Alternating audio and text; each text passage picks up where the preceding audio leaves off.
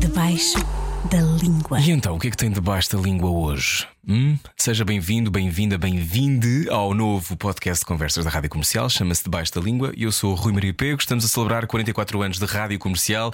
Nada melhor do que continuar a celebração dentro dos mercados negros que Mariana Vanzeler explora e descobre na Rota do Tráfico, o programa que tem na National Geographic. A Mariana Vanzeler é minha convidada desta semana. Já tínhamos conversado uma vez um, há muito tempo, não era o que faltava, e agora finalmente podemos conhecer-nos ao vivo, que foi ótimo. Fiquei logo com vontade de me dedicar a uma economia, economia paralela qualquer, economia economia paralela, uh, por exemplo, do tráfico de órgãos, porque não? Um, não fiquei com vontade nenhuma, fiquei de resto esmagado pelos nervos de aço da Mariana, que já foi nomeada para um Peabody Award, que ganhou uh, o Oscar do jornalismo pelo documentário The Oxycontin Express. O que é que se guarda debaixo da língua quando se conversa com alguém que, por exemplo, faz parte de um dos cartéis mais perigosos do mundo? Homicidas, traficantes de droga, pessoas que destroem vidas. Como é que se tem essa conversa? Qual será a chave? Mariana Fanzeler. Explica. Debaixo da língua. Finalmente. Finalmente à minha frente, Mariana Vanzeler. Olá. Olá. Como é que estás? Estou contente de estar aqui contigo. Olha, estou muito contente de receber no Debaixo da Língua. Um, não só porque admiro muito o teu trabalho, mas porque acho que há uma energia. Não sei se tens a noção que és muito carismática. Tens. tu também. Ah, obrigado, mas tens, mas tens a noção que és muito carismática. Já te, quando eras miúda, as pessoas, tinhas essa noção sobre ti mesma? um, tá, já, já me disseram. Já te disseram? Às vezes. Mas hum. não quer bem dizer eu própria. Pronto, eu digo, és muito carismática. Muito obrigada. Muito carismática, bem-vinda à Rádio Comercial e este programa do Esta Língua. Há muito, nós já tínhamos conversado, não era o que faltava, que era outro programa aqui da rádio, mas estavas à distância. Uhum. Na altura estavas provavelmente a entrar num gangue. Uh, o que é que estava a acontecer na altura? Lembras-te mais ou menos? Foi pai há dois anos, um ano e meio. Estavas a fazer pai a temporada 2 deste, deste programa, não é? Foi no, do final, foi, foi no final, foi no início da temporada, da segunda temporada. Sim. Estou agora a filmar a quarta temporada já que já vai, vão quase 4 anos de filmagens. Um, na altura estava provavelmente partida para filmar com o cartel da Sinaloa no México. Assim. Pois, que é uma coisa que tu deves dizer num jantar e as pessoas, as pessoas, as pessoas ficam surpreendidas quando dizem como é que explicas o que é que fazes. Dizes que é jornalista? Digo que sou jornalista de investigação, que faço, tenho uma, uhum. um, um, programa sobre mercados negros uhum. e que em cada episódio investigo um mercado negro diferente. Mas eu acho que as pessoas uh, têm sempre muitas perguntas, mas depois não sabem exatamente o que perguntar. Achas que têm medo? Acho que ficam confusas, acho que não estão à espera e acho que ficam confusas. Mas sabes que até os meus amigos que eu vejo os meus melhores amigos nos Estados Unidos, eu moro em Los Angeles, e os meus melhores amigos em Los Angeles, até às vezes eu digo, ah, amanhã vou embora, e depois volto passado uma semana, e depois hum. eles eventualmente veem o episódio. Espera aí, era aí que tu estavas. Estavas a, fazer, a fazer não sei o que com LSD. Um, Mariana, eu, é muito engraçado um, ouvir-te dizer isso tudo, cartel da Sinaloa, quando, uh, por exemplo, uh, tu cresceste em Cascais. Nasci em Cascais. Nasceste em Cascais. Uh, vives em LA, casada também com jornalista. Um, de resto, estudaste árabe em Damasco. É verdade. Portanto, quando é que tu percebeste? Eu sei que tu também dizes que tens sangue explorador, que uhum. é assim uma, uma herança é genética. Quando é que percebeste que o mundo é que ia ser a tua casa e não Cascais? eu acho que bem cedo, muito, muito cedo. Hum. Eu acho que eu fiz a minha primeira viagem de avião aos 7 ou 8 anos. Fui para a Madeira. Hum. E lembro-me de não conseguir dormir a noite toda e depois de entrar dentro do avião e, e estar tão contente e tão feliz dentro de um avião e pensar.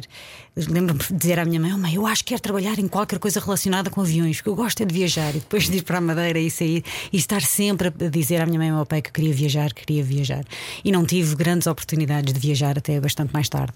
E depois, mal, eh, a minha mãe, eu sempre quis estudar no estrangeiro, uhum. a minha mãe implorou e pediu para eu estudar em Portugal, para eu fazer ao menos o curso de universidade aqui, depois poderia mais uhum. tarde fazer o mestrado lá fora. Mas logo no terceiro ano em que se pôde, pude fazer um Erasmus e fui para a Itália, tive um ano a viver em Itália, e depois voltei e depois comecei-me a candidatar a um mestrado uhum. para poder ir viver para os Estados Unidos. E estudaste numa escola extraordinária, numa universidade extraordinária que é Columbia. É verdade. Um, nós já falámos sobre isto um bocadinho na hora que faltava, uh, os fãs da hora que faltava, uh, obviamente, talvez se lembrem, mas não vou, não vou entrar muito nesse mundo porque há muitas coisas para te perguntar, mas um, tu tinhas uma visão romântica do jornalismo? Uhum. Mantens? Porque quando se vai para, para a escola uhum. a estudar jornalismo uh, e vais para uma escola emblemática do jornalismo, uhum. como é a Columbia, um, eh, o romantismo, o que é que te movia? Era a tua curiosidade? Achavas que ias salvar o mundo? Uhum. Era muito a minha curiosidade. Um, ter, eu digo sempre que o jornalismo é a única profissão do mundo em que nos pagam para nós satisfazermos a nossa própria curiosidade. Isso é incrível.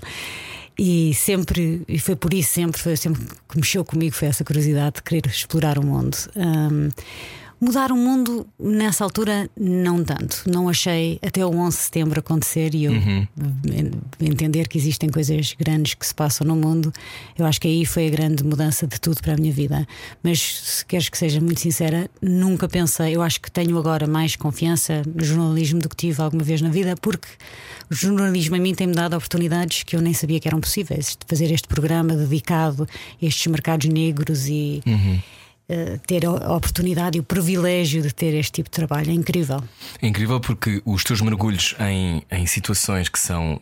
Eu não nem sequer são situações limite, uhum. são, são coisas que não passam, como estavas a dizer, passam pela cabeça de ninguém, não é? Quem, ninguém acha vai conseguir falar com o cartel da Sinaloa, não é? Ou que vai mergulhar no mercado negro de animais exóticos na Tailândia. Mas um, antes de lá chegarmos, tu percebes que o jornalismo um, é um caminho para satisfazer a tua curiosidade, mas não te dá medo? Nunca tive muito medo de coisas. Tenho, eu digo sempre tenho medo de animais, por exemplo, se me enviados para uma selva, até por exemplo, passei muito tempo na Amazónia e demorei um bocadinho de tempo a deixar de ter medo dos animais que lá existem, uhum. mas não tenho medo de pessoas ou situações, nunca tive. Um, Lembro-me de situações de ser bastante mais nova e ter adultos à minha volta em que acontecia dada coisa e eles tinham mais medo que eu. Nunca tive muito medo de situações e pessoas. Acho que sempre que há uma maneira de as convencer ou de hum. alterar a situação e de fazer com que as coisas funcionem na minha vantagem. Olha, furar no mercado como o mercado americano, há quem diga que é praticamente impossível. Uhum. Tu és um caso de extraordinário sucesso, nomeada para várias coisas, nomeadas para Emmys, ganhaste um Peabody, que é, para quem não sabe, é o Oscar do jornalismo, não é? é um, com este programa, Oxycontin Express. É verdade. Um, em 2010. Um, quando se ganha um prémio desses, o que é que achamos? Houve. Eu estava sete meses grávida do meu filho quando tinha o meu pai e a minha irmã que me estavam a visitar em Los Angeles. Aliás, estávamos em Palm Springs, os três, e ligou-me ao meu marido a dizer que tinha feito o documentário comigo de Oxycontin Express. E ligou-me ao meu marido a dizer Uh, nem vais acreditar, ganhámos um Peabody Award, que, como diz, é um dos prémios, é o prémio melhor de jornalismo dos uhum. Estados Unidos de televisão. televisão um, sim. E, e, e, comecei imediatamente a chorar durante bastante tempo, não queria mesmo acreditar, foi inacreditável. Uhum. E, e, aí começaram a alterar um pouco as coisas. Um, o mundo abre-se. Quando se ganha um prémio desses. Uh, quer dizer, já devias, ter, já devias ter conseguido, quer dizer, já conseguias entrar por, por portas muito apertadas, provavelmente eu conseguia fazer essas perguntas. Nessa altura já estava a trabalhar num canal de visão do Al Gore, que era chamava-se Current TV, foi uhum. o primeiro trabalho que eu tive nos Estados Unidos. Mas foi através desse prémio que eu acabei por ir a um award ceremony e foi aí que conheci alguns dos editores da National Geographic, em que viram o meu programa, uhum. gostaram muito e me convidaram para eu ir a fazer uma entrevista, em que fui quando o meu filho Vasco tinha para aí um mês de idade. Lembro perfeitamente de ter que dar a mamar, mamar lá embaixo e depois ter que ir correr à entrevista e depois ter que voltar para ter certeza que estava tudo bem. E passado um tempo fui contratada pela National Geographic, foi o meu, primeiro trabalho, e isto já foi há 12 anos. Hum. Quando é que percebeste que tinhas um olhar que era teu? Eu acho que bastante cedo. Um, eu comecei a fazer reportagens sobre estes mercados negros logo. O primeiro trabalho como freelancer que eu fiz foi na Síria e foi sobre os foreign fighters, sobre os sírios que estavam a cruzar para o Iraque uhum. para lutar contra os americanos durante a invasão do, do Iraque. E daí, logo a seguir a isso, a, reportagem seguinte foi sobre uma mina de diamantes ilegal no Brasil, e a seguir a isso foi sobre o comboio da morte uh, que leva os centro-americanos imigrantes uhum. do sul ao norte do México. E comecei a entender que o, o, tipo de reportagens que eu gostava mesmo de fazer eram estes, estas reportagens sobre estes mercados negros, e comecei também a entender devagar, devagar devagarinho que o que nós achamos sobre estes mercados negros é completamente diferente do que da realidade. Acho que temos uma tendência a pensar que são, são mundos escondidos, que são raros, uh, que não acontecem à nossa volta. Uhum. E o que eu acho que a maior parte das pessoas não sabe é que estes mercados negros e cinzentos são metade da nossa economia. A economia da sombra, não é? A economia da sombra, que tem uhum. um uh, efeito gigante nas nossas vidas diárias, que nós não sabemos, e que mais importante do que tudo, eu acho, e foi aí que eu descobri mesmo o meu olhar um, único, foi assim que tu disseste? Sim, o teu olhar, o teu olhar único, sim. A maneira como eu encaro este tipo de submundo ilegal é encontrar a humanidade nas pessoas. Aí foi para mim o maior. Eh, me deu gatilho. clique, gatilho. Sim. E entendi: há aqui, um, há aqui um mundo de pessoas que são ostracizadas, odiadas, estereotipadas, que pouco conhecemos e que se consegue encontrar humanidade nestas pessoas. E... Já entrevistaste pessoas muito perigosas. Uhum. Um, como é que se encontra a humanidade num fascínora? É não achar que ela é um fascínora logo à partida? É não achar que ela é um fascínora logo à partida. Eu acho que temos sempre esta. Uh, ideia de. É mais fácil para nós pensar num mundo a preto e branco. Não é? Uhum. é muito mais fácil pensar que os outros, os maus, são diferentes de nós, que nós somos bons, eles são maus. Sim. Mas o mundo é muito mais complicado do que isso. E as pessoas são muito mais complicadas. Muito mais complicadas. Claro. Eu acho que é mais fácil julgar e o nosso instinto é julgar e, e não tentar entender. E para mim, o que me tem ensinado o jornalismo e este tipo de trabalho, e forçado, e tem-me forçado a fazer, é ao sentar-me frente a frente com pessoas, criminosos, traficantes. Uh, hum. é ao fazer perguntas e ao entender o porquê consegues encontrar um bocadinho de ti nessas pessoas também. E não é difícil. Uhum. E ponto-te na posição dessas pessoas e nas circunstâncias, um, é fácil ver que, no meu caso, na maior parte das pessoas que eu entrevisto, não todas, mas a maior parte das, das, pessoas, é mesmo a falta de oportunidades e a desigualdade que existe no mundo que leva. Que as empurra. Que as empurra a esse tipo de. Ninguém nasce querendo sendo querendo um criminoso, não é? Uhum. E é mesmo as circunstâncias da vida que leva a maior parte das pessoas a fazerem este tipo de trabalho. A maneira como tu fazes no Lismo alterou-se depois de seres mãe? Bastante, acho que fiquei mais uh, sensível, acho que me emociono super facilmente hoje em dia, especialmente falando com mães. Uh, eu acho que o meu tipo de jornalismo, eu acho que existe uma ideia de que em jornalismo tens que ser. Fria ou analítica. Ou que, analítica e que a objetividade significa que não podes mostrar. Não, tu és um sol, eu estou a olhar para ti, tu és um sol, és super. não, és super. Tens uma energia muito positiva. Imagino que não sejas sempre positiva, é impossível, mas, mas tens uma, uma, uma empatia uhum. que se calhar é uma das chaves para tu conseguires o consegues, é ou não? A grande chave. É a grande é chave. A grande chave. O julgamento fica sempre em último e a empatia tem que ser sempre à primeira. Ou pelo menos tens que tentar. Não quero dizer, não sou nenhuma santa e não estou aqui a dizer que, que é fácil, mas tens que tentar. Porque eu acho que é muito mais importante se tu entenderes os motivos que levam estas pessoas a estas vidas, hum. um, é a única maneira que consegues alterar alguma coisa. Já se percebeu que o law enforcement e as medidas governamentais e a uhum. autoridade não consegue mudar. Tu tens, por exemplo, o, a, a, a, indústria da droga, por exemplo, que são 300 bilhões de dólares anuais. E tudo o que temos feito estes últimos 30, 40, 50 anos não tem feito nada senão piorar a situação. Uhum. Portanto, até o momento que conseguimos entender o motivo que leva as pessoas a estes mundos e estes uh, mercados negros, não vamos conseguir mudar nada no, no um, há muitas pessoas que, que, por exemplo, Portugal nesse aspecto até tem leis muito mais progressistas do que uh, no caso no caso dos Estados Unidos. Viver nos Estados Unidos neste momento é uh, também viver um país em choque, é? um uhum. país gigantesco, mais de 300 milhões de pessoas, muitas opiniões, uh, muitos mercados negros. Uh, aliás, passaste há pouco tempo por um, um, dos programas mais ouvidos no planeta do Joe Rogan, uh, em que falavas sobre a, a, fábrica, uma fábrica ilegal de opioides que vocês desmascararam, não é? Uhum. Explica-me, explica-me, contextualiza melhor. Ou seja, vou descobrir estes furos, descobrir estas histórias. Às vezes não precisas ir para o Bornel para descobrir uma história absurda, pode estar na rua da frente. Completamente. Como é que se descobre um furo destes? Tu tens o quê? Uma espécie de e-mail com denúncias anónimas? Chama-se o quê? Olá, mariana.gmail.com, onde as pessoas dizem: Olá, acho que há aqui um mercado negro na minha rua, em, sei lá, Viseu. Como é que isso, como é que isso Como é que te chegam estes furos? Acontece. Imenso, não Acontece tens imenso. Uhum. Desde, desde o sucesso do, na Rota do Tráfico, que uhum. eu recebo mensagens através de social media, de Facebook e de Instagram a dizer basicamente com vídeos e fotografias de coisas ilegais, de drogas, de armas, pessoas que querem aparecer no programa, é incrível. Mas, mas eu acho que eu tenho uma lista gigante de mercados negros ainda que eu quero fazer, investigações que eu quero fazer, hum. e tenho uma equipa espetacular, grande, que, que ajuda na investigação desses mercados negros. Um, essa história que estás a falar foi, por, por, acaso, foi o Oxycontin Express, foi o tal ah, que ganhou, ah, okay. foi o premiado. Pronto, okay. E foi através de uma mini notícia num, num jornal que, que eu e o meu marido, nessa altura, que fizemos o documentário juntos, que lemos, e que imediatamente pensámos: bem, ninguém sabe, sabe sabe-se pouquíssimo sobre isto. E não falsos médicos, não é? Eram, eram falsos médicos, eram clínicas que basic, basicamente vendiam Oxycontin como se fossem. Oxycontin, que é muito comum nos Estados Unidos das pessoas serem uh -huh. prescribed, não é? De serem, é, é prescribed supostamente para pessoas receitas. com cancro ou com. É uma droga muito forte, é um opioide. É um opioide super uh, addictive uh uhum. -huh. e super perigoso. E o, a epidemia de drogas que se vive hoje em dia nos Estados Unidos, em que. Depois também tu fizeste um especial sobre fentanyl, não foi? Exatamente. -huh. o fentanyl existiu, começou basicamente com Oxycontin, depois foi heroína e depois hoje em dia fentanil. E é incrível porque milhares de pessoas morrem todos os anos nos Estados Unidos por causa dessas, destas uhum. drogas. Eu acho que os Estados Unidos, em particular, têm uma tendência sempre a olhar para o México, para os outros países como aqueles que são culpados, e esta epidemia de drogas foi criada nos Estados Unidos através de uma farmacêutica americana uhum. e por culpa dos americanos e do governo americano e da, da facilidade com que, foi, que, era adquirir esses medicamentos. Com acesso. E também com, provavelmente, quer dizer, as pessoas, à medida que o tempo avança, vamos sabendo sempre muito mais coisas. Hoje temos opiniões sobre social media que não tínhamos há 10 anos, por exemplo.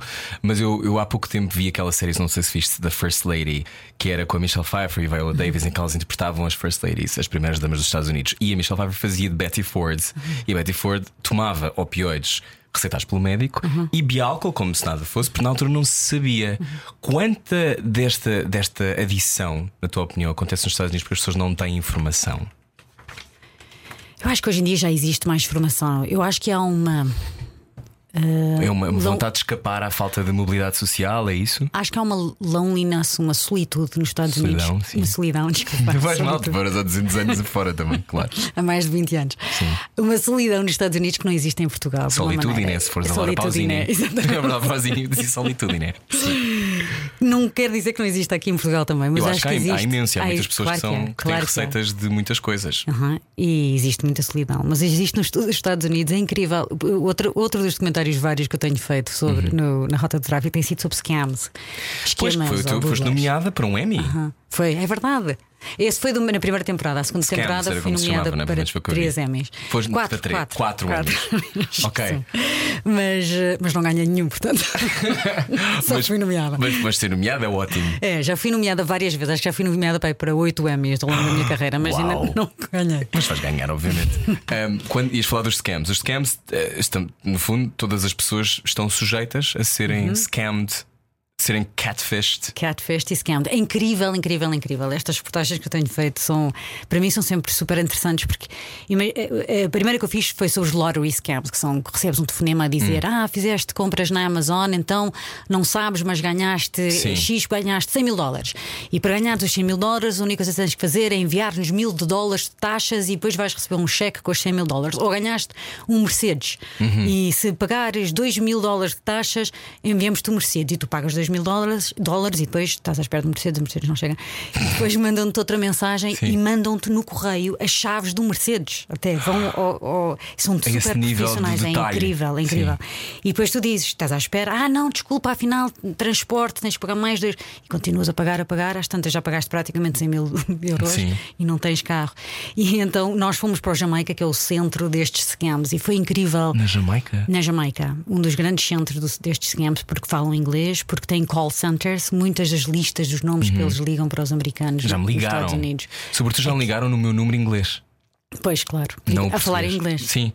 Sim, é. e dizer que eu precisava não sei do quê, ou seja, essas coisas, e já ouvi muitas pessoas revelar isso, ou seja, não estamos assim tão distantes. As pessoas, eu acho, têm a teoria, e se calhar tens amigos portugueses que concordam, que veem, veem as, tuas, as tuas viagens, ou, não sei, na rota do tráfico e pensam isso, em Portugal essas coisas não acontecem.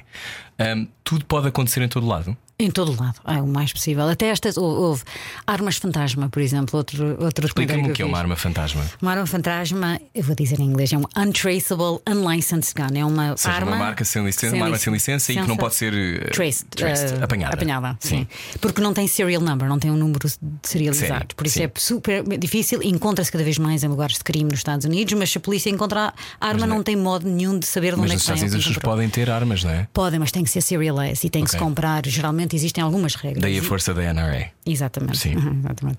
E neste caso, eh, são armas que tu podes fazer em casa. Eu posso estar online, fazer, comprar várias partes online, ou até comprar uma impressora daquelas 3D. 3D. Printing Sim. e tem a programação que tu podes fazer um download e podes print a tua própria arma e criá-la. que fazes em casa? Tu podes fazer de tudo, foi incrível. Tivemos com gang members, com um, grupos. Uh, uh, que acreditam na supremacia branca, um, uhum. vários grupos a fazerem estas armas e a venderem a outros grupos ainda mais perigosos. Foi incrível. E a facilidade com que se compram estas armas e, e vindo a descobrir durante essa reportagem que, muito, que existem muitas destas armas fantasma também na Europa. E eu acho que a maior parte das pessoas não sabe que estão a ser fabricadas aqui na Europa. Inclusive, alguns dos modelos foram criados aqui na Europa por pessoas hum. um, europeias. Onde supostamente há muito mais regras e muito, umas leis muito mais muito, apertadas. Uhum. Mas no momento em que podes fazer, é em relação à compra, mas no momento em que podes fazer estas armas que tu quiseres em casa e que ninguém vai saber, não tens que comprar uma arma. Portanto, Fazes download de uma arma. Fazes, podes fazer um download de uma arma, comprar uma 3D printer e fazer uma arma. É, é super perigoso. Eh, os ouvintes dos programas estão já muito preocupados a olhar para a impressora a pensar que vai lá sair logo lá dentro, uma espingarda lá dentro. Um, quando, quando fazes estes programas na Rota do Tráfico, vai, que já estás a gravar a quarta temporada, vamos falar sobre a terceira e sobre assim, os, os teus highlights destes últimos tempos neste programa extraordinário que tu fazes. Tu dizes que acho que uma vez te perguntaram se era mais fácil trabalhar como infiltrada ou como jornalista, e tu disseste como jornalista é muito mais fácil quando és assumidamente jornalista. Muito mais. É, eu não. Eu não gosto nada do. Não não, não, não estou a criticar, existe um lugar e um tempo para fazer esse tipo de jornalismo, que é o chamado gotcha journalism nos Estados uhum. Unidos, ou até undercover journalism, que às vezes também faço. Base, uh, Mas que by the way, uma peruca ponho, e. Ponho uma câmara escondida, não. Uh, não, uh, hoje em dia, com a quarta temporada, por exemplo, em Israel fui undercover e usei, usei uma câmara para dentro de uma empresa em que estavam a fazer uns scams financeiros e eu queria fingir que ia me candidatar a um trabalho e através da entrevista eles contaram-me exatamente o que é que eu tinha que fazer e, e viu-se como era o que eles estavam a fazer era ilegal e foi. Mas eu, eu, fico eu, super nervosa nesse. Pois era isso que eu tive a perguntar que é. O, o, nível de acting que tu hum. tens de ter, tive a estudar acting. Tu é que devias, tu é que devias estar. Também podes fazer quando quiseres. Porque o nível. Porque uma coisa é quando tu estás num, num, universo fechado em que tu sabes, no limite, isto é uma peça, tu vais dizer uma coisa, eu digo outra. Outra coisa é uma situação que pode correr mal. Pois pode, eu sei. Eu sei. E por isso que eu fico sempre super nervosa. É completamente diferente do tipo de jornalismo, do outro tipo de jornalismo que eu faço, Sim. que é um jornalismo em que passo meses ou até anos a tentar ganhar acesso a estes submundos. Uhum. Demora imenso tempo e é muito trabalho, eu e a minha equipa. E são vários encontros, às vezes, que levam a nada, uhum. são viagens à volta do mundo, a sítios para encontrar pessoas em cantos escuros e tentar convencê-las a dizerem que sim e acabam por dizer que não. Portanto, é super frustrante às vezes. Uh, mas, mas quando tens esse acesso, tens esse acesso, já foram muitos meses de conversa, eles já sabem qual é o. o já te conhecem. O, exatamente, já têm confiança, eu já tenho mais confiança neles, já é por isso que eu digo, não uhum. me sinto tão nervosa nessas situações, mas em situações dessas, em que eu vou às escondidas e que ninguém sabe que eu sou uma jornalista, aí são mesmo circunstâncias que me põem super nervosa e sempre puseram. Eu lembro-me que um episódio que eu vi, eu acho que era aquele dos tigres, não tenho a uhum. certeza, em que muitas vezes a sensação que dá é isto pode correr mal a qualquer momento. E tu há pouco dizias, não tens medo. Uhum. Um, mas manteres o. Tu sentes protegida, sentes que estás de alguma maneira não sei se tens um lado espiritual qualquer que achas que estás protegida, tens tipo uma mão no ombro, estás-me a dizer que não. Portanto, ou seja, é, o, quando tu estás, o teu objetivo, o teu fit é o quê? É contar aquela história? Uhum. É contar aquela história, é expor, é ter acesso a mundos que ninguém tem. Uhum. Um, especialmente os mundos que me dizem que eu não posso ter acesso, esse, como qualquer jornalista, são sempre os mundos que tu queres ter acesso. Claro. são as histórias impossíveis que, que mais te fascinam sempre. Uhum. Um, mas de facto, é, é, eu, quando dizem que eu sou corajosa, eu acho que, que, não, porque eu acho que coragem é quando ultrapassas um medo. E eu geralmente é raro ter medo em, em, situações assim. Claro que já houve momentos em que uhum. estivemos no meio de um chute em que apareceu a Marinha Mexicana e nós estávamos com o, o cartel assinalou com os sicários e eles abandonaram-nos e nós ficámos sem saber o que, haver, o que havia o que fazer. Houve outras situações em que estávamos no meio de um tiroteio na Colômbia com outro grupo, dois grupos armados. Há situações, claro, que são super difíceis e e que, que ficamos nervosos. Hum. Mas não há, não há situações em que, quando eu entro para essas situações, em que eu esteja Sim. com medo ou que eu esteja inconfortável enquanto lá esteja. Uhum. E quando entras, uh, a tua equipa, vocês devem, são uma espécie de brothers in arms, não é? Porque uhum, vocês como ir à tropa e durante 20 anos, um, encontrar as pessoas indicadas para fazer este trabalho contigo é difícil? Super difícil. Como é que tu descobres que alguém faz sentido na tua equipa? Um, os operadores de câmara que trabalham comigo e que viajam à volta do mundo comigo são dois, e depois um terceiro que é o som, um, e esses estão comigo desde o início e são sempre os mesmos. Aliás, trabalhavam para o programa do Parts Unknown do Anthony Bourdain antes. Ah, Portanto, sério? uh -huh, Uau! Tinham experiência de viajar, já tinham viajado muito à volta do mundo, são câmara, uh, cameraman espetaculares, cinematografia uhum. Sim, incrível. O programa é lindo. Mesmo. Parabéns. Muito obrigada, parabéns a eles.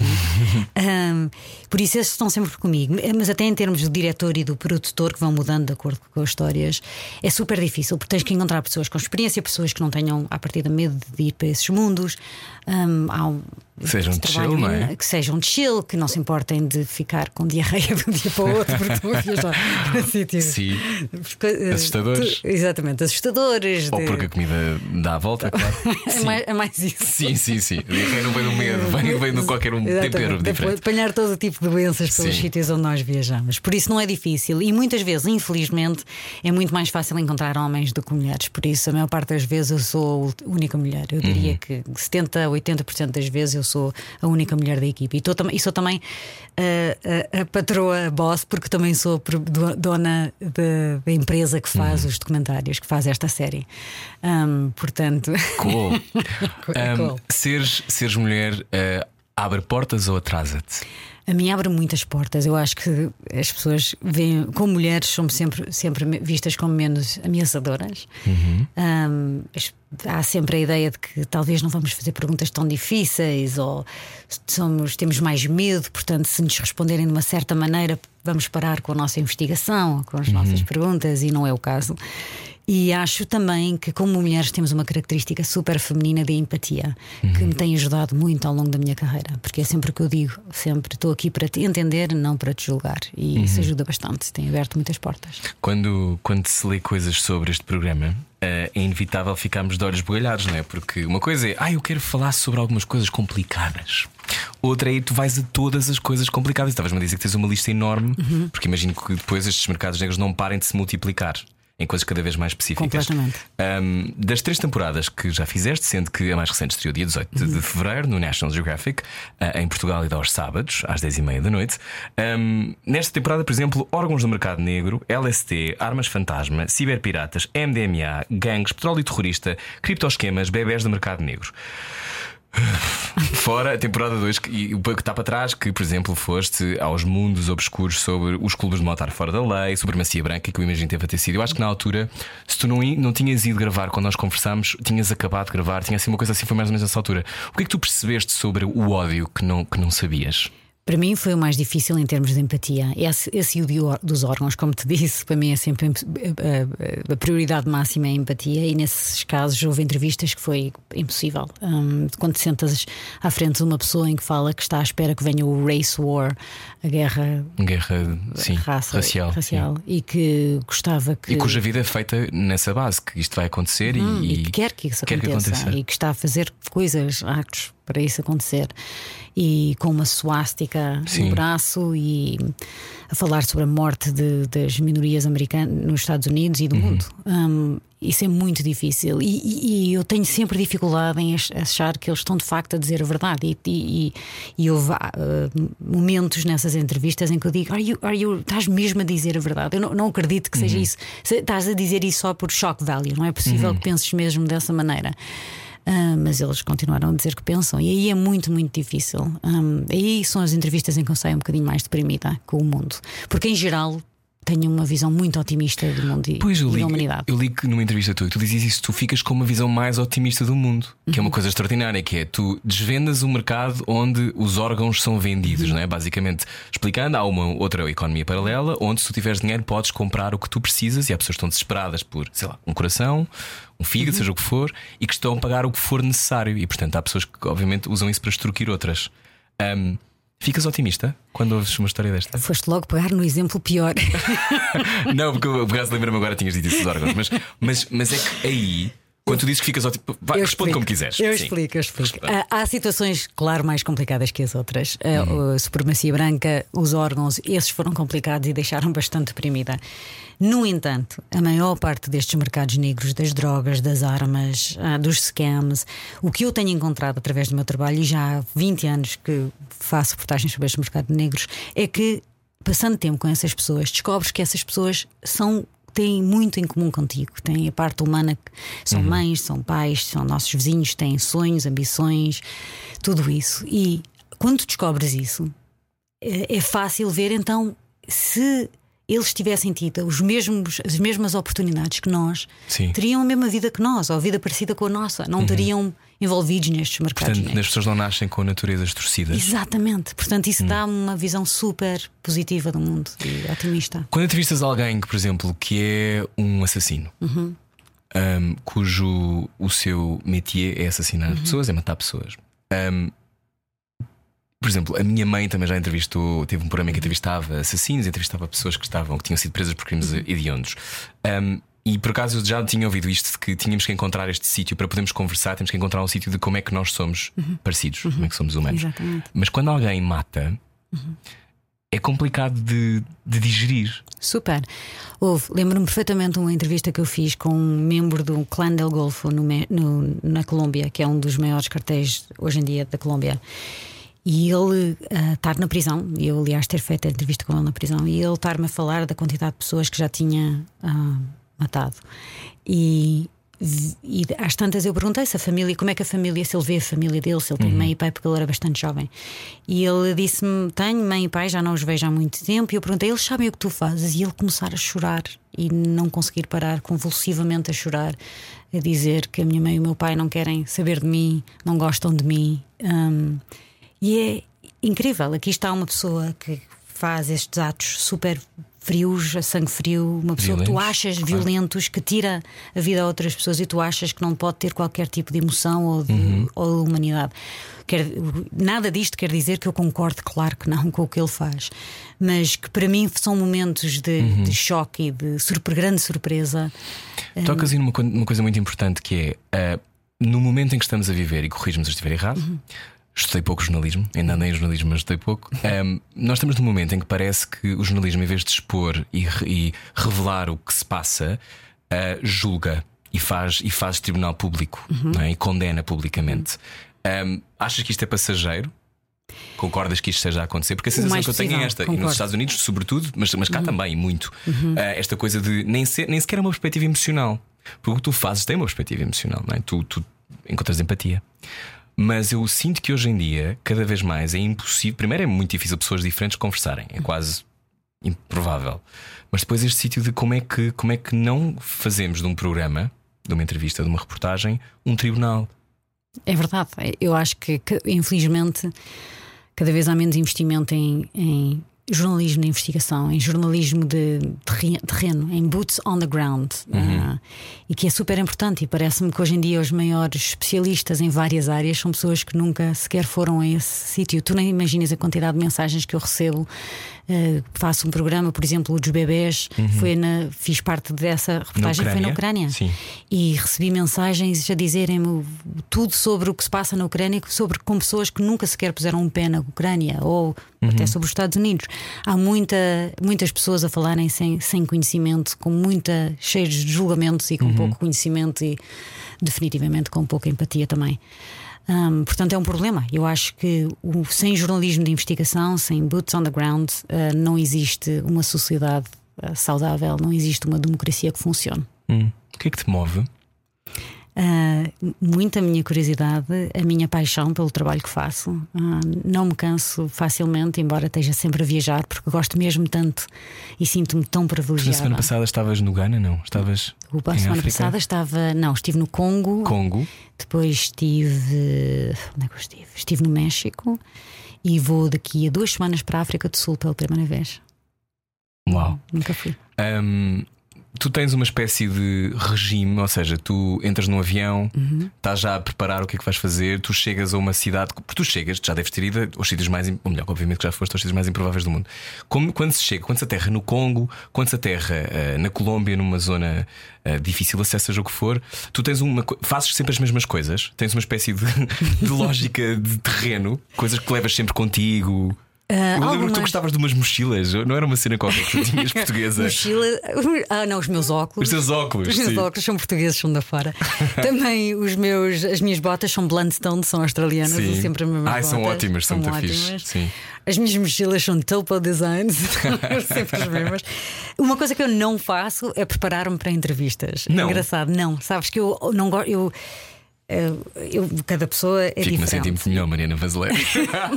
Não gosto nada de ter uma lista de perguntas, porque mal tenho uma lista de perguntas à minha frente ou guardada em algum lugar. Sim. A minha, o meu eh, inclination, Intuição. intuição é tentar memorizar essas perguntas e deixa de ser uma conversa. Por isso eu odeio Hum. ter coisas pensadas. E até quando os meu, o meu produtor, por exemplo, já falou com a pessoa antes de eu a entrevistar. um briefing, não é? Explicou-lhe o que é que podia acontecer. Exatamente, eu tenho uma ideia geral do que é que a pessoa, claro, obviamente, mas não gosto de saber tudo sobre a vida dessa pessoa antes de a ir entrevistar, porque acho que deixa de haver uma conversa. Isto é diferente, claro. Uhum. Claro, não, não, é obviamente, mas, não- mas a questão é, eu concordo contigo. Eu não faço muitas perguntas, é Não, tipo assim umas coisas. não. Isto são só é texto, É texto, texto, texto, conversa. texto. Não, É exato. conversa. Só para coisas, por exemplo, há coisas em ti que me, que me fascinam ahm, e, e eu imagino que. Uma das coisas que deve ser dificílima, mas que tu deves ter já não um mestrado, mas um PhD, é na tua capacidade de adaptação, a tua adaptali- adaptabilidade ahm, a ter- terrenos diferentes. Uhum, isso tenho. Hum, essa tua capacidade é a tua pele que muda? É a tua. É a tua o, que, é que- o que é que se altera em ti para tu conseguires conversar com qualquer pessoa? Não sei bem, mas tens toda a razão, e sempre fui assim. No momento- shape, shape, É, shifter, não é? shapeshifter. No momento em que fui viver para a Itália, mudei. No momento em que fui viver para a Síria, para a Síria ada- adapto-me muito facilmente à situação Uhum. em que tiver e às pessoas em que tiverem à minha volta. Ahm, não sei porquê, mas sempre fui assim. Mas. eh, mas Há, há pessoas que não conseguem fazer uma conversa com uma pessoa que não conhecem.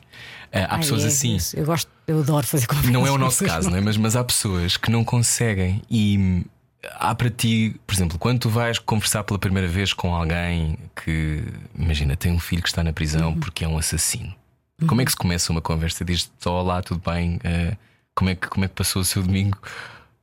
Eu acho sempre que quanto mais normais somos melhor, mas, mas, eu não, mas eu não sei se nesses casos se fazes tipo small talk. Faço um bocadinho mesmo antes de começarem, quando eles estão a ajustar as câmaras, só para eu ter uma ideia de se a pessoa está relaxada, se está nervosa, para ter um, se, se é mais aberta, se é mais fechada. Tenho algum tempo com a pessoa antes para ter uma ideia. Ah, mas uma das grandes razões também pelas quais eu não gosto de ter uma, uma, uma lista, Lista? é porque eu não quero que eles achem que eu estou ali por trabalho. Eu estou ali mesmo porque estou interessada. Para mim não é trabalho, para mim, para mim é uma conversa, para mim é um prazer estar ali a falar com eles. Percebes? E é uma grande diferença. Porque no momento em que tu apresentas com uma caneta e, e um papel, para ti é trabalho e a pessoa muda completamente. Sim, sente-se mais exposta, talvez. Completamente. E sim, e, e sente-se eh, mais usada, talvez, não é?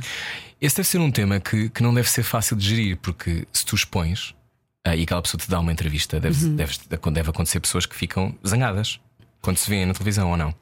Uh, raramente. Hum, há, há situações em que pessoas dizem demais, coisas demais, e passado um tempo alteram a ideia. Passado um tempo, se for no mesmo dia ou no dia a seguir, mandam uma mensagem e dizem: Olha, afinal, Uhum. Afinal não de contas, não confortável." há nada a fazer isto com os tigres. Não, isso, não, isso geralmente não, mas têm medo, acho que falei demais e se calhar me vão.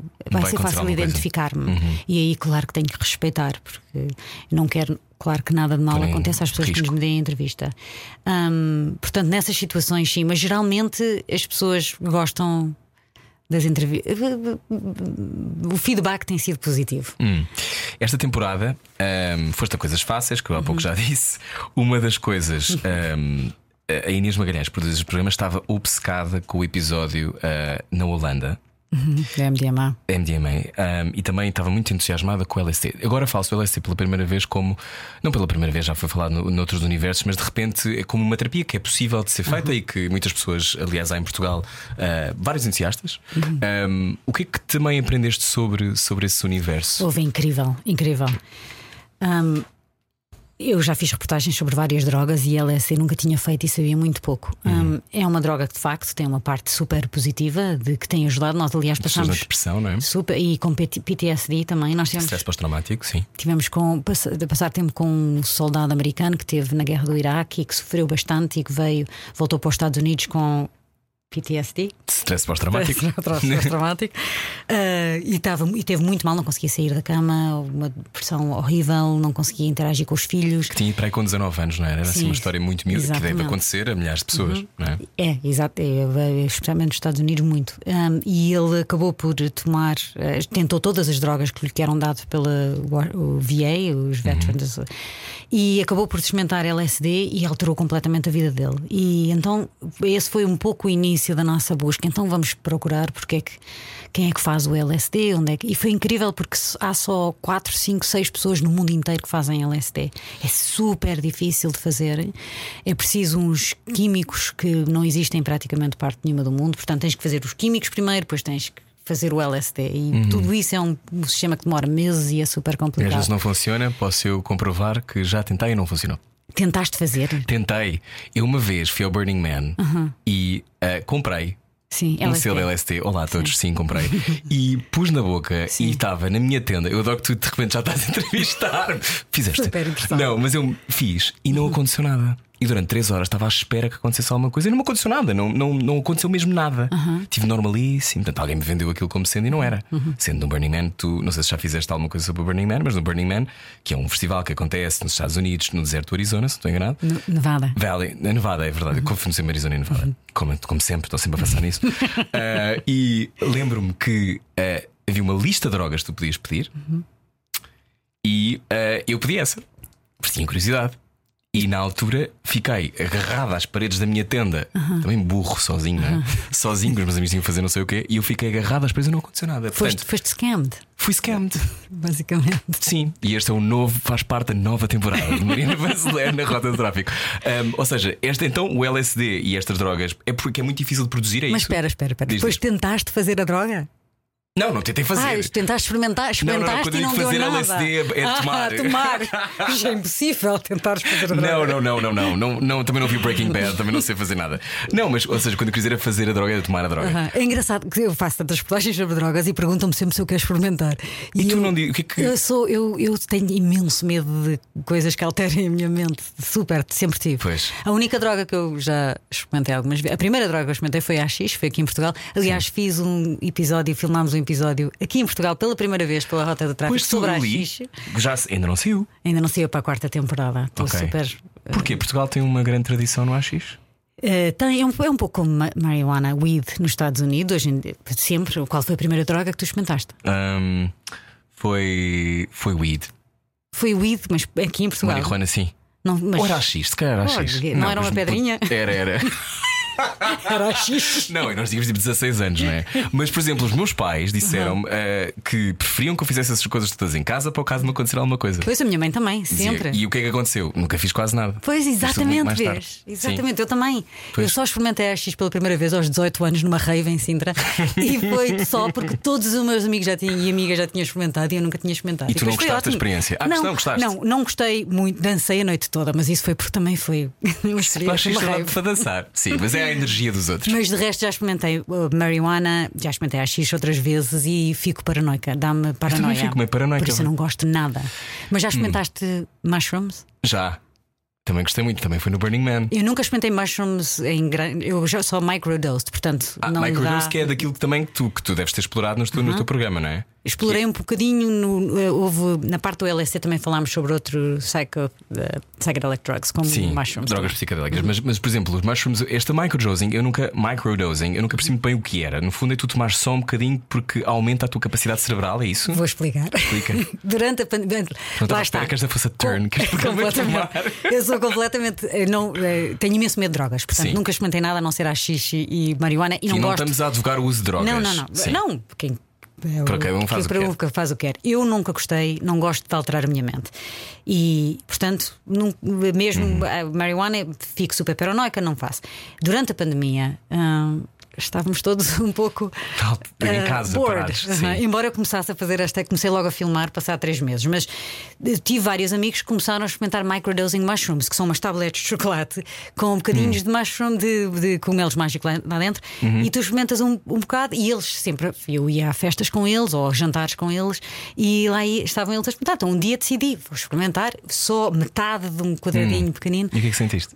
E tudo o que dizem que a marijuana te dá e, ou a X te dá e que a mim nunca me deu. Portanto, ficas, só ris, é a única coisa, dá para disposta. rir. Bem disposta. Eu lembro-me, eu fiz no Burning Man e lembro-me e fiz, já não lembro o que é, como, sim, acho que se comia. É. Sim. Uhum. E, e lembro-me que tudo era muito bonito e tudo era, é. e as luzes ah, estavam todas tu, muito fortes. Tu, fizeste, e... fizeste uma tableta inteira. Talvez. não, eu estava também numa bicicleta, depois o Burning uhum. Man. Eu acho que, eu acho que não sei se, se, se, também já fizeste algum programa sobre isso, mas eu acho que há uma lógica coletiva de contágio. Então de repente está toda a gente um bocado high, então aquilo sobe tudo. Mesmo que não estejas, ficas, porque estás só por, porque estás ali ao lado. Uhum. E acho que isso é uma coisa psicológica, como quando as pessoas vão ver um, um filme e ficam mais inteligentes a ver um filme, não é? Uma coisa que o Jung já. Ou eventos religiosos. Ou eventos religiosos. Um, verdade, sentem mais coisas. Um, por acaso, olha, nunca que tens fé? Fiz, fiz a mim mesma, pus-me nesta situação de fazer essa pergunta. Não, não, tem, não tem que ser religioso. Não, não, não. Temos de ter fé nas pessoas. Não, não é? claro, tenho a maior fé na humanidade, como passo a vida a dizer. Um, eh, hoje em dia, não. Um, eu cresci numa família super católica, costumava ir à missa, fiz uhum. alguns retiros religiosos antes de sair de Portugal, aliás. Mas uh, hoje em dia, se perguntas se acredito em Deus, não acredito. Não, não acredito, acredito, acredito na humanidade. Um, e nada e destes. E eu e eu, Sim. eu acredito que existe algo que nós não sabemos o que é. Mas não acho que seja esta uhum. lógica católica. Uhum. Acho que existe uma. Acho que nós todos temos uma capacidade divina. Uhum. Mas isso sou eu que tenho essa leitura mais mística do mundo e das coisas.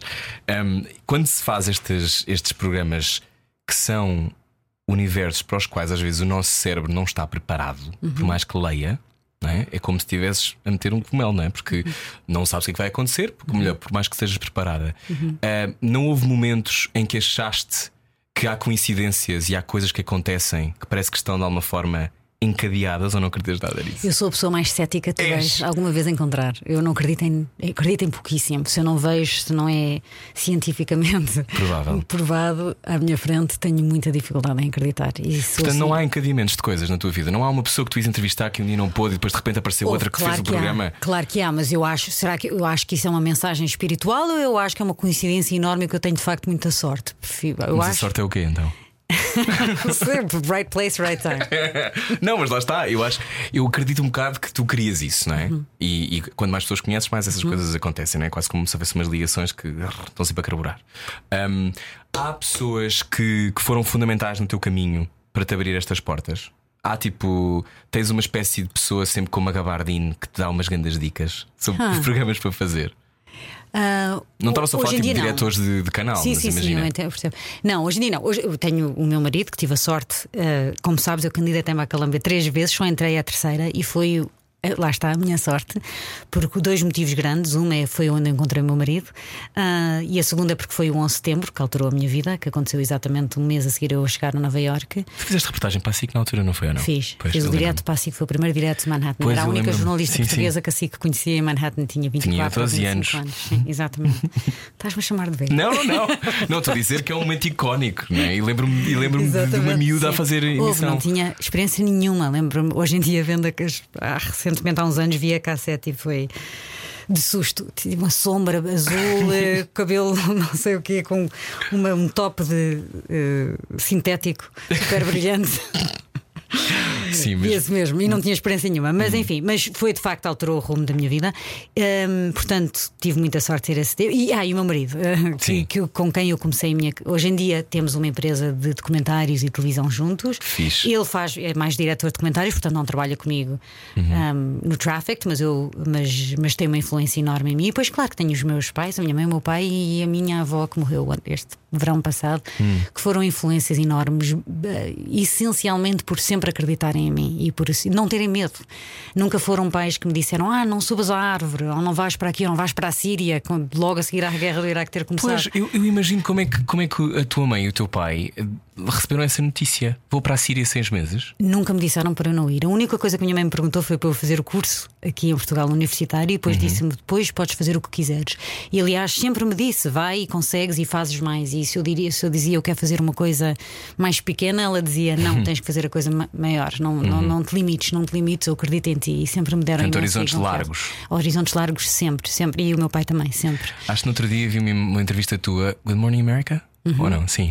E pensei, uh, uau, porque já sabia que conseguias estas coisas todas e que já estavas a fazer este trabalho todo, mas para, para as pessoas deste meio em Portugal, isso é inimaginável, é uma coisa muito complicada de lá chegar. Para falar do teu programa, ou de, ou de GMA, não é? É uma coisa extraordinária. Tu, quando estás nesses lugares, ou quando sabes, bom, vou, recebi quatro nomeações para um Emmy, tu tens momentos em que estes prémios, esta, esta atenção que as coisas eh, do teu trabalho um, é um bocadinho out of body experience, ou não? Às ou vezes. Uma experiência fora do corpo. Às vezes, mais do que os prémios, aliás, muito mais do que os prémios ou do que os Joe Rogans e os GMAs, para mim é mesmo o trabalho, é ter a oportunidade de fazer uhum. este trabalho extraordinário. Eu eh, sempre que entro dentro de um avião em rumo à Colômbia, à África do Sul, ao Congo, a todos estes sítios que vou, ainda há momentos em que eu penso, não, não, não acredito que me paguem para fazer este tipo de trabalho e pensar que um dia poderia trabalhar para a National Geographic é, é, incrível. Por mais que eu tivesse, sempre fui ambiciosa e sempre tive high goals, isto é, tenho que me beliscar bastantes vezes e, e nunca take it for granted e, e sempre considerar um privilégio e tomar sempre, ter a certeza que estou, de, de, de, que estou a fazer jus uhum. ao trabalho que faço um, e às oportunidades que tenho, que é grande que eu espero sempre que seja a grande, mensagem, grande mensagem do meu programa também, uhum. que é não só ver a falta, não só olhar para os outros pela falta de oportunidades que eles têm, eh, com empatia em vez de julgamento, mas também que seja um início de uma conversa para todos nós sobre o tipo de oportunidades que nós fomos dados uhum. e o que é que estamos a fazer com essas oportunidades. Achas que em Portugal já se percebeu isso? Essa lógica do que é que é o privilégio? Uh, acho que pouco. Acho que não sabemos. Eu digo sempre que o facto de nascermos em Portugal já aí ganhamos a lotaria. Um, tendo viajado pelo mundo e vendo uhum. algumas das circunstâncias em que outras pessoas nascem e vivem, acho que temos pouca. Estamos sempre a dizer mal, não é? Estamos sempre a dizer mal do nosso país, estamos sempre a dizer mal da nossa vida, estamos sempre uhum. a resmungar. Complain, complain. É, faz parte do ser humano também, não é? Faz, eu, eu acho que quando, quando eu fazia esta pergunta, sem dúvida isso, essa, essa é uma das respostas. Mas depois há outro lado de nós percebemos como é que a mobilidade social, como é que eu ter acontecido, eu nascer em Lisboa, me abriu logo o mundo, uhum. não é? Para, em, em, muitos casos, não é? Pois há muitas pessoas que estão a ouvir e pensam, mas o meu mundo é muito mais pequeno. Mas eu acho que é diferente nascer aqui ou no Congo, não é? Esse é o ponto. Um, claro. quando, quando ouves a, à distância, quando vês Portugal, e quando vês as coisas que se vão fazendo cá, não vou obviamente pedir para comentar o trabalho de ninguém, mas tu sentes que estamos a ficar eh, mais sofisticados ou menos? Eu acho que estamos a ficar mais sofisticados, acho que há uma abertura da mentalidade cada uhum. vez maior. Um, mesmo de há 10 anos para cá, um, que me tem dado um grande otimismo em relação ao futuro de Portugal. Um, eu adoro vir a Portugal. O meu marido quero viver em Portugal. Se tu? fosse por ele, ele, ele, já cá estaria. Eu, por enquanto, não posso, porque o tipo de trabalho que eu faço tenho, tenho que viver nos Estados Unidos. Não digo que um dia mais tarde, quando eu for bem velhinha, hum. deixar de trabalhar aos 99 anos, não volto para Portugal, mas por enquanto não está nos planos. Hum. O teu filho chama-se Vasco por causa do Vasco da Gama. É Li. verdade. É verdade. Por causa do Vasco da Gama é porque eu tenho, tive um sobrinho que se chamava Vasco também. Ok. E hum, teres, teres um, um filho, um, o teu filho pode querer ser jornalista. Uh, pode, de momento, ele escreve muito bem, incrível, e faz hum. raps também. De momento quer ser uh, uh, scriptwriter de filmes de Hollywood. argumentista. Argumentista e tocar guitarra. Ok. E ser então, ator. Não, não, está, um pouco não, tá, não, tá, não tá na fase do quer ir para o Congo fazer, fazer entrevistas? Infelizmente não, mas vai acabar, tenho a certeza. Achas? Eu acho que sim. Tu nunca quiseste, tu quiseste ser jornalista sim, também? Eu quis, eu quis o que os meus pais eram uhum. também, mas também porque eu acho que tinha uma curiosidade natural que me levava a fazer muitas coisas. Uhum. Um, dirias que, já falaste a curiosidade várias vezes, mas dirias que alguma maneira de manter a curiosidade viva, porque eu acho que uma das maneiras com, com quando se começa a definhar uhum. é quanto menos we nourish that. Uhum. Quando menos nós dermos, eu agora de repente sempre a falar inglês, estou a falar contigo. Irritante. Um, nem sequer moro fora há muito tanto tempo. Um, não, esta coisa de como é que nós podemos alimentar, Uhum. não é a nossa curiosidade. Como é que tu fazes isso? Tem a ver com, com as pessoas que conheces? Eu acho que sim. É, é sair outside of your comfort zone constantemente. Isso não quer dizer que tenhas que viajar para muito longe ou eh, fazer grandes aventuras. É just, fazes coisas que não faças todos os dias. Vai, eh, vai fazer um caminho por um sítio que não fizeste ainda, fazer um hike numa montanha que não descobres, que mesmo que seja mesmo atrás da tua casa. Vai a um- faz coisas que não fazes todos os dias. Get outside your comfort zone. É onde começa a vida, eu acho. Um, Sentes-te respeitada profissionalmente? Sinto, mas não foi, não foi fácil. Digo, como mulher, hum, já trabalhei uh, durante minha- o meu tempo no Current TV, no canal do Al Gore.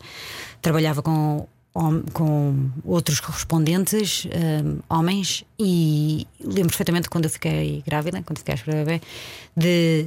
Nessa altura, estar a viajar, seis meses grávida, a viajar por África, a fazer reportagens. Uh, aliás, fui fazer ultrasounds uh, no Uganda, porque era, a minha médica disse que eu já estava, estava há dois meses a viajar por África e tinha que ir fazer fazer uma uma ecografia, ultrassound, uma ecografia. E lá fui eu fazer ecografia e, e ter uh, experiências inacreditáveis, mas a viajar sempre grávida nessa altura e de, e de repente voltar aos Estados Unidos. Sabes que os Estados Unidos têm uma política em relação à Sei, gravidez horrível, é? horrível. E de me dizerem que eu, eu pedi para ter seis meses, eu tinha, não é seis meses, seis semanas de parte em que não ia traba trabalhar durante seis licença de semanas, maternidade? licença de maternidade, desculpa. Que não existe. Durante seis semanas, deram-me seis semanas e só queriam pagar metade do meu salário. E eu fui ter com o patrão da empresa na altura e disse: expliquei, eu, eu já fiz mais documentários este ano, enquanto grávida, do que todos os outros meus co- correspondentes masculinos, co- Hum. co-correspondents masculinos, juntos. Ah, portanto, ou me pagam tudo ou, ou eu vou-me embora. E, e também vindo a descobrir que eu recebia menos dinheiro do que eles. Existe hoje em dia ah, cada vez mais uma paridade, mas durante quando eu comecei, um- e não foi assim há tanto tempo, ah, foi difícil e tens que sempre lutar. Eu acho que as mulheres têm mais a tendência a dizer que sim e a aceitarem, e acho que temos que ser mais lutadoras e lutar por, por, por- por nós próprias. Fazer uma, uma reação dessas, ter uma reação dessas que é, é também seres corajosa de alguma maneira, não é? Porque tu estás a enfrentar o status quo e estás a dizer, ah, sobretudo, não é por eu estar grávida que me vão tratar de maneira diferente. Um, aprender a dizer não é, um, é. Como é que se diz não num mercado tão competitivo? Porque tu não, tu não deixas de. Quer dizer, não sei que idade é que tinhas na altura, mas foi, foi numa altura se calhar ainda que não estavas tão cimentada, não é? Não, não, vista não, não, nem pensar. Não, eu acho que é quando vês a injustiça, quando sabes que, tá- tá- que existe injustiça e tens que batalhar por ti, porque sabes que ninguém mais vai batalhar por ti se não fores tu. Hum. Ah, para mim foi o grande impulsionador. Foi saber, eu sei que eu trabalho mais do que eles e sei que é injusto o que eles me estão a fazer neste momento. Portanto, Hum. fui. Eu acho que quando és autêntica, quando és hone- honesta e quando mostras que o que está a acontecer é injusto, as pessoas geralmente Hum. são abertas a isso. Um, seres portuguesa, um problema ou um- uma, uma coisa Uma extraordinária? vantagem uma enorme. vantagem. Aliás, é a primeira coisa que eu digo sempre, em todo lado do mundo. É? incrível. Olá, sou portuguesa? Imediatamente, imediatamente. Perguntam-me és de onde, enquanto muitos dos meus colegas dizem onde vivem na altura, nem é de onde eles são, mas onde vivem, eu Uhum. New digo York, sempre sou portuguesa, sou portuguesa. E tenho o maior orgulho em ser portuguesa, sempre. Hum, acho que é parte da veia exploradora, sem dúvida, mas acho que somos especiais, acho que somos super. Acho que o facto de termos, de termos este país ao lado do mar, entre o mar e um país que durante tantas centenas de anos sim. tentou-nos invadir, Sim, e conseguiu. nos, nos tornou, virou Sim. abertos para o resto do mundo e acho isso uma coisa super especial. E vê-se. Cada vez que eu tenho amigos que vêm visitar, ou o meu marido, ou a família que vem visitar aqui a Portugal, Uhum. que nunca vieram, dizem sempre, falam sempre da simpatia e da abertura dos portugueses. Estás a gravar a quarta temporada na Rota Uhum. do Tráfico. Uh, vamos, vais ter 99 temporadas, não é? vais fazer até aos 99. Um, quando estás a inventar uma nova temporada, um, tens assim uma espécie de obsessões. Tipo, sonhas com as coisas, Uhum. é uma coisa que te acompanha. Tipo, agora tu. Porque muitos destes temas são temas gigantescos que qualquer tema destes daria várias temporadas, não é? Um, e tu vais eh, cirurgicamente Uhum. a alguns. Um, como é que escolhes? Um, são, começam de curiosidades que eu tenho, de coisas que eu li ou que me fascinam. Um, às vezes também a minha equipa que, uhum. que, que, me envia ideias. E depois há a grande dificuldade de termos que ir à National Geographic, ao meu patrão, e dizer queremos fazer esta história. E eu diria que 70, 80% das vezes eles aceitam, mas existem aquelas 20 que eu fico super irritada e começam grandes discussões a tentar explicar porque é que temos que fazer esta história, porque é que esta é a reportagem mais importante da minha vida e temos mesmo que fazer, e se não fizer fizermos, eu vou ficar deprimida para o resto da vida. não vou conseguir fazer mais reportagens se não fizer esta. E eles já sabem que eu sou assim. É um selo extraordinário. Tu representas a National Geographic, que tem mais de 100 anos, é não é? incrível e que existe no mundo inteiro e é no reconhecida inteiro. no mundo inteiro. E que tu, eu lembro-me na altura quando falámos outra vez, tu falavas muito sobre isso, sobre o extraordinário, uhum. uh, a responsabilidade também, não é? De representar a National Geographic. Esses 20% têm a ver com ainda haver sistemas que são tradicionais, tem a ver com o impacto que pode ser entrar num mundo ainda mesmo, mesmo, mesmo obscuro. O que é que diz, o que é que faz alguém dizer que não é uma reportagem? Marina Vanzelis. Tens que perguntar ao meu patrão. eu, eu, acho que eles acham que às vezes que os americanos talvez não estariam interessados nesse, nesse tema. Por hum. exemplo, há um tema que eu quero muito fazer. É melhor não dizer. Conquilhas. Conquilhas. Não, mas por exemplo, há, há, uma, há um mercado percebes? sobre. Sim, percebes? Não, mas há, há um mercado sobre, por exemplo, uh, uhum. supostamente máfias chinesas que vêm a Portugal e que ficam com as amêijoas e com as Estás conquilhas. Estás a ver? Olha, já estou a Esse tipo um... de programas eles não estariam interessados porque acham que é uma coisa bastante Local. localizada, que os americanos não iam entender e que não é, é que é too soft hum. e tem que ser uma coisa com mais importância, com mais impacto no mundo. Isso eu percebo perfeitamente, mas existem às vezes episódios que eu acho que, foi, que o mundo estaria fascinado. Por exemplo, vou dar um exemplo.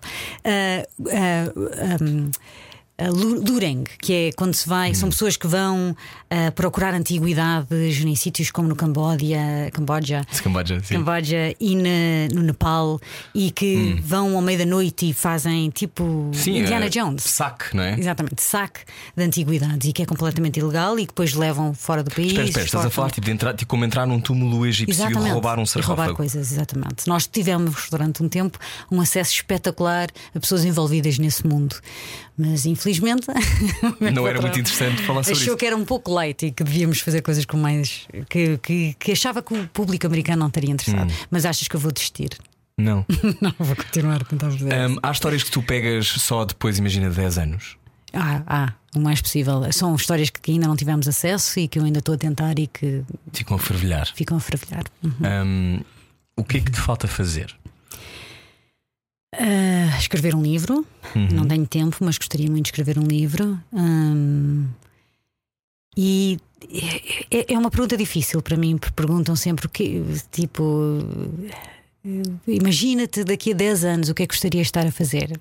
Exatamente o que estou a fazer agora. Tenho uh, a certeza que hum. tenho a sorte grande de estar a fazer o trabalho que faço e a sério que digo gostaria de fazer até aos 99 anos. Hum. O que é que te comove mais?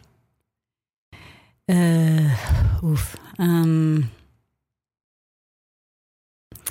histórias de luta um, pelo amor que se tem à família e aos filhos. Um, eu já cobri muito uh, imigração. Uhum. Ainda agora estive no México a fazer uma reportagem sobre a imigração e passei um dia inteiro com uh, imigrantes da Venezuela. Já tinha feito outra o ano passado, em que passei sobre dos órgãos, aliás, uhum. em que uhum. passei tempo com imigrantes do Haiti e de vários outros países centro-americanos e da, da, América do Sul. E quando ouves as histórias das dificuldades uh, que eles têm, dos percursos que fazem uh, das ameaças, das, do risco, um, para tentar ter uma vida normal, nem sequer é uma vida melhor, é uma vida normal. Sim. É, é, é, super difícil para mim. Um, tu entrevistas pessoas sabendo que muitas delas podem nunca conseguir. O mais possível. Hum. E sabendo que esta família, por exemplo, era uma mãe que tinha quatro filhos e só, pôde, só tinha dinheiro para pagar a viagem. A viagem, que basicamente é uma viagem de vários meses a percorrer a pé com os uhum. coiotes mexicanos e o cartel mexicano envolvido super perigoso, existem rapes e todo uhum. tipo de violência. E esta mãe teve que escolher entre os quatro filhos qual deles levar. E escolheu uma das filhas, nem sequer a mais velha, porque acha que ela tinha mais força de caráter. E ela a falar sobre isto e como é que fez a escolha e a chorar. Um, é super, são histórias que nunca te esqueces e que ficam para ti, contigo para sempre.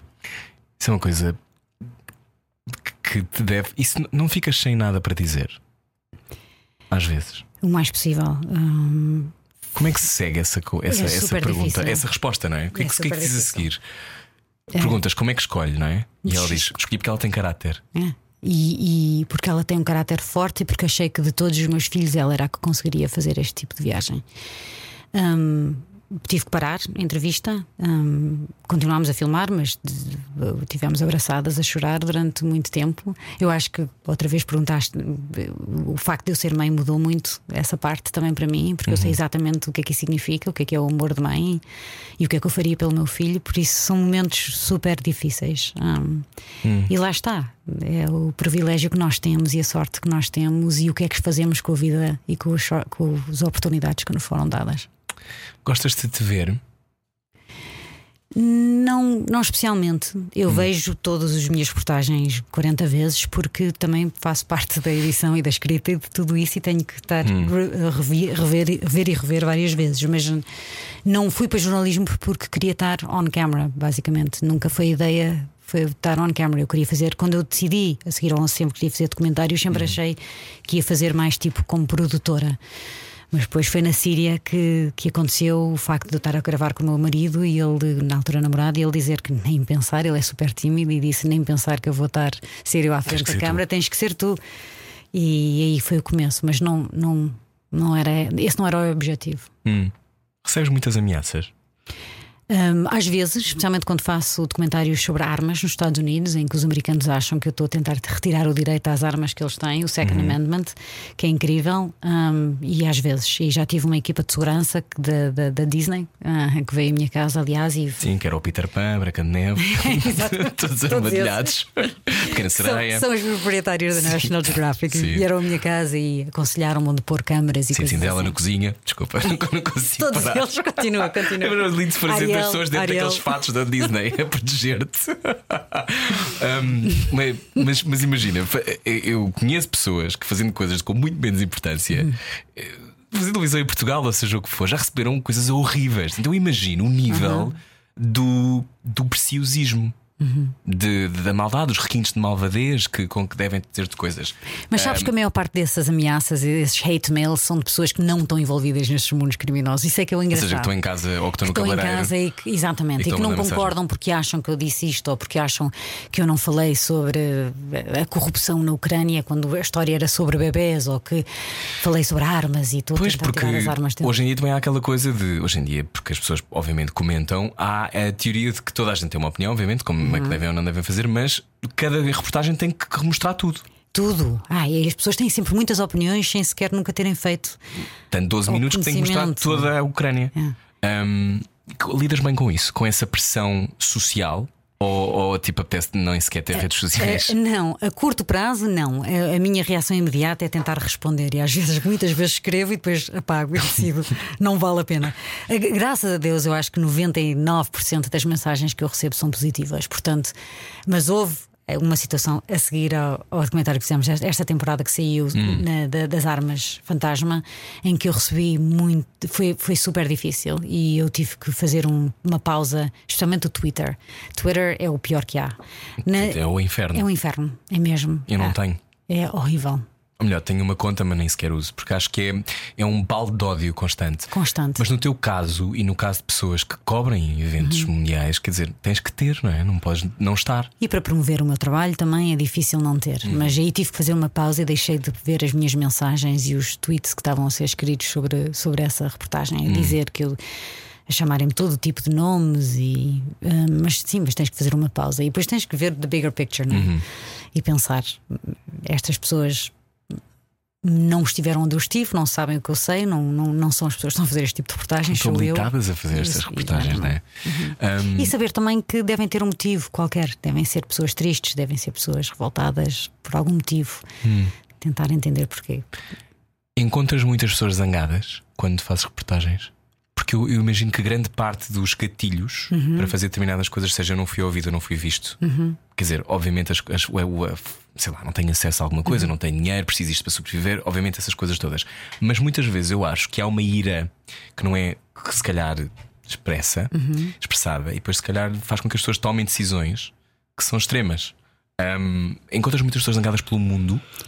Encontro umas pessoas que decidiram voltar à vida. Vou-te dar um exemplo. A Tweety foi na primeira temporada fizemos sobre a Jamaica, esse dos scams, em que, em que entrevistei a Tweety, que é uma scammer mulher jamaicana e também foi um grande momento de, que mudou o rumo da, da, série, em que ela se virou para mim e começou a falar sobre que ela, o roubar a, a, pessoas velhas nos Estados Unidos e que houve uma mulher que ela roubou tudo, tudo, tudo, até que a mulher teve de vender o anel de noivado para lhe dar, para lhe enviar uhum. o dinheiro. Era o último dinheiro que ela tinha e, que ela, e eu perguntei-lhe, mas não te sentes culpada, não te sentes mal de fazer isso? Ela, eu não, ela tem dinheiro, ela se me quer dar o dinheiro todo dela, ela que me dê, eu preciso de dinheiro. E depois eu virei para ela e perguntei-lhe, mas ouve lá, mas tu começaste a fazer scams, porquê? Como é que começaste isso? Uhum. E ela contou uma história de como o avô dela precisava de uma operação que custava 2.500 euros e nem ela conseguiu pagar pela operação, nem a família dela, embora ela trabalhe num resort de luxo onde vão vários europeus e americanos, e no resort de luxo ela faz menos por mês do que os americanos e os europeus gastam num dia no resort. E mesmo com a senhora, ela trabalha muito todos os dias, todos os dias, não conseguiu pagar as 2.500 euros para salvar a vida do avô. O avô morreu. E foi esse dia ela diz que decidiu isto assim não vai dar. Eu soube, disseram-me que Deus é que era importante e se rezássemos a Deus, Deus faria tudo e daria-nos tudo. O que eu venho a realizar é que eu sou o Deus da minha família. Eu sou a que vou providenciar pela minha família. Uhum. E se alguém mais vai ficar doente, se as minhas filhas, se a minha mãe, sou eu que vou ser Deus e que vou conseguir salvá-las. Portanto, vou ter que começar a scam. Portanto, não me sinto mal com isto. Não me sinto mal com isso. Quando tu ouves histórias destas, achas, achamos o que ela faz bem? Não, de maneira nenhuma. Roubar de pessoas inocentes à volta do mundo? Horrível. Mas compreendes o motivo e consegues te pôr na posição dessa pessoa e pensar que talvez fosse o teu filho, o meu filho Vasco, se eu não faria a mesma coisa, acho que não é difícil, não é? Pensarmos uhum. nisso. E, portanto, mais do que pessoas zangadas, encontro pessoas que decidiram alterar a vida. E, infelizmente, essa alteração veio através destes mundos criminosos. E o que eu queria mais do que tudo é que houvessem oportunidades e que houvesse menos desigualdade para essas pessoas não terem que optar por esses mundos. Hum. Nova temporada em breve. Uhum. Esta ainda está no ar. Uhum. Um, tens episódios preferidos? Há episódios que gostas mais? Há crimes que gostas mais? Há universos. Porque imagino que uh, depois também tu sejas surpreendida, não é? Pela, pela, pelas coisas que encontras e isso te transforme. Uh, não és a mesma pessoa, não é? Desde que começaste a fazer não, estes programas. Não, nenhuma. Um, há, há, há, há, programas específicos que te mudaram? Há, há, algum episódio, por exemplo, na última temporada, uhum. na 3, que foi fundamental para tu veres o mundo de maneira diferente? Sim, o dos. Eu não, em americano não poderia dizer isso, porque depois os diretores ficavam super zangados hum. comigo. Tem diretores diferentes para diferentes episódios, Sim. mas como em português vou dizer. Sim. O dos bebés, para mim, foi o, acho que um dos preferidos da terceira temporada. Hum. É sobre barrigas de aluguer, é, é, fascinante. A Ucrânia virou o centro da, da indústria das barrigas de aluguer, porque Sim. é legal lá, lá, não é legal nem a maior parte do mundo. Uh, nos Estados Unidos é legal, mas é super caro, custa 200 mil dólares, impossível fazer. Na Ucrânia custa 40 mil, é super seguro. Antes da guerra era super seguro, saudável, tudo. E existe uma grande indústria lá. E havia muitos casais americanos, europeus, do mundo inteiro que vão uhum. à Ucrânia fazer estas barrigas. Os casais LGBT. E, e, também, também uhum. e, e, casais inférteis ou sim, com, sim, sim. que não conseguem ter filhos. E nós conseguimos acompanhar, ah, e, conseguimos acompanhar um casal de São Francisco que tiveram durante vários anos a tentar ter filhos, não conseguiram. Ela teve um cancro nos ovários e acabaram por ir à Ucrânia, eh, deixaram lá o que precisavam uhum. deixar para a gravidez de aluguer e depois foram-se embora e passar três meses começou a guerra na Ucrânia. E foi uma altura de desespero para eles e acabaram, acabámos por estar com eles no momento em que eles voltam à Ucrânia para conhecer o bebê pela primeira vez. E todas estas reportagens que eu faço é sempre sobre estes produtos que são que vêm trazer uh, harm, uh, que vão mal. fazer mal às pessoas ou que vão matar as pessoas. E neste caso era sobre um produto que iria trazer enorme felicidade a este casal e, uhum. e um exemplo de vários outros casais que já passaram por isso. E então tivemos com eles e foi incrível. Nós entramos para dentro da Ucrânia no mesmo dia que eles, para uma zona de conflito, um, cheia de medidas de segurança, tudo isso, e depois fomos para o hospital onde a mãe de, da barriga da lugar, a, uhum. a surrogate mother, tinha acabado de dar. Ter o bebê? Ter o bebê, o dia antes. E primeiro ela veio cá fora, o bebê ficou lá dentro, ela veio cá fora dar um, conhecer os pais. Foi um momento já ia super emocional, eles agarraram-se à mãe, o chorar, a agradecer, uhum. obrigada, obrigada, obrigada. E depois foram conhecer o bebê. Eu estava ali presente e eu choro de qualquer maneira, com qualquer bebê ou qualquer casamento, choro de qualquer maneira sempre. Mas neste caso, de estar ali, saber o que eles há 10 anos que estavam a tentar ter um bebê, virem para um país e em guerra. O bebê vem numa guerra. Chega. Incrível, houve incrível E nós filmámos tudo e foi um momento de grande felicidade e eu acho que por isso e também porque claro porque é sobre mercados negros mostramos também o lado escuro e o lado negro, negro desta indústria mas foi um momento de grande Sim, que imagino que leva as mães, a estas, estas pessoas, estas mulheres que fazem, que são as barreiras do lugar, deve, não deve tratá-las particularmente bem. Eu imagino que teve situações no- muito limite também, não é? E fomos ao Quénia, que é onde agora muita dessa indústria tem passado por causa da guerra na Ucrânia, tem passado por outros países, incluindo o Quénia, onde não é bem legal, onde as mulheres são exploited, explora- Exploradas, exploradas e tratadas super mal e é horrível. Mas no fim, se vires até ao fim o episódio até ao fim, é um daqueles fi- fins de Hollywood e é super Que emocionante. bom, que bom. Olha, eh, falaria contigo para sempre. Ahm, sei que esta nova temporada, estás a gravá-la, vai ser lançada em 2024 ou ainda este ano? É verdade, 2024. Esta temporada está a sair agora Uhum. e a próxima, 2024. Demora um ano a fazer. Portanto, relembrando, órgãos do mercado negro, LST, armas fantasma, ciberpiratas, MDMA, gangues. Qualquer tipo de gangue, petróleo terrorista, eh, criptoesquemas, bebés do mercado negro. Ahm, qual é a tua esperança? Tens alguma esperança? De... Tu acabas uma temporada, ficas com alguma esperança para o mundo? Apetece não falar com ninguém um tempo? Como é que digeres o fim de cada temporada? Acho que, é, acho que era essa a minha pergunta. Começo a filmar a outra. Pois, tu estás a É filmar agora. literalmente uma para a outra, não, não, não há paragem. Tenho duas semanas em que tiro férias, em que venho para Portugal, às Uhum. vezes, quase sempre, Ah, mas geralmente tu começas de passo, passo de uma temporada para a outra, porque demora um ano a fazer e temos deadlines para. Apertados. apertados. Hum, Mariana, hum, tens algum sonho que ainda não cumpriste? Deves ter vários, imagino, mas há algum sonho profissional que ainda não tenhas cumprido que possas dizer? Não, tu- não é uma, uma, sei lá, uma entrevista que estás a preparar há 12 anos que não sequer não vale a pena dizeres agora. Mas há algum sonho, alguma coisa que queiras muito fazer? Algum país onde queiras entrar onde nunca te deixaram? Ah, Ah, uhum, não te posso dizer. não mas- podes dizer. Mas há, há histórias que ainda quero fazer, que ainda não pude fazer, há países que ainda quero fazer e quero, sobretudo, que cada vez mais pessoas vejam a minha série. Graças a Deus tem sido um grande sucesso e tenho tido uma grande audiência e pessoas que gostam. Ah, mas, eh, mas acredito que seja um trabalho importante, que não é só para mostrar este mundo desconhecido que pouco sabemos, os submundos ilegais, mas que é também para encontrarmos a humanidade nas pessoas ah, que menos hum, Menos pensamos hipóteses tiveram de se calhar de tê-la, não é? tê-la. Exatamente. E depois eu acho que faz-nos sempre, quando se acaba um episódio, para além do choque, Uhum. depois é, ah, mas hum, eu acho que o, o teu trabalho, o trabalho que vocês fazem, permite aquilo que eu acho que estavas a tentar falar há Uhum. pouco, que era sobre o facto de passarmos a ver o mundo com muitas cores e não só com as Uhum. nossas ou com aquelas que nós estamos habituados a ver. E eu acho que isso é fundamental e isso é serviço público. Portanto, parabéns pelo teu trabalho. Oh, E obrigada. obrigado. Muito obrigada. Obrigado por teres vindo ao meu programa. Estou muito contente. Marina Vanzeler, na Rota do Tráfico, pode ver ao sábado às 10h30 no National Geographic em Portugal e também no Disney Plus. Está lá a primeira temporada, em breve chegarão as novas. A temporada 4 chegará em 2024. Alguma coisa mais queiras dizer? Adorei estar contigo. Ai que bom, também gostei muito de estar contigo. Obrigado, já sabe, há mais episódios em breve. Debaixo da língua, podcast da rádio comercial. Se vir ideias de alguém que tem alguma... Ah, não te perguntei o que é que tens debaixo da língua. Alguma coisa que não tenhas dito que debaixo da língua. Curiosidade. Curiosidade sempre, as perguntas todas. Obrigado. Obrigada. eu.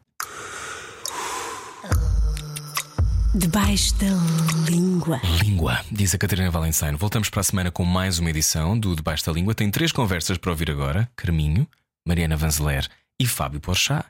E na próxima semana vamos a um universo muito diferente. Vamos conversar com o professor Daniel Sampaio, de resto, conversa que já gravámos há algum tempo, portanto, muito antes das mais recentes reações da Igreja Católica sobre os relatos, os testemunhos verificados por uma comissão independente sobre os abusos que alguns elementos da Igreja Católica perpetraram ao longo de décadas em Portugal. São 512 testemunhos verificados, sendo que 77% dos, das vítimas foi a primeira vez que o fizeram. Foi a primeira vez que se sentaram numa cadeira e revelaram um segredo como este tenebroso que provavelmente lhes esculpiu e, em muitos casos, destruiu a vida.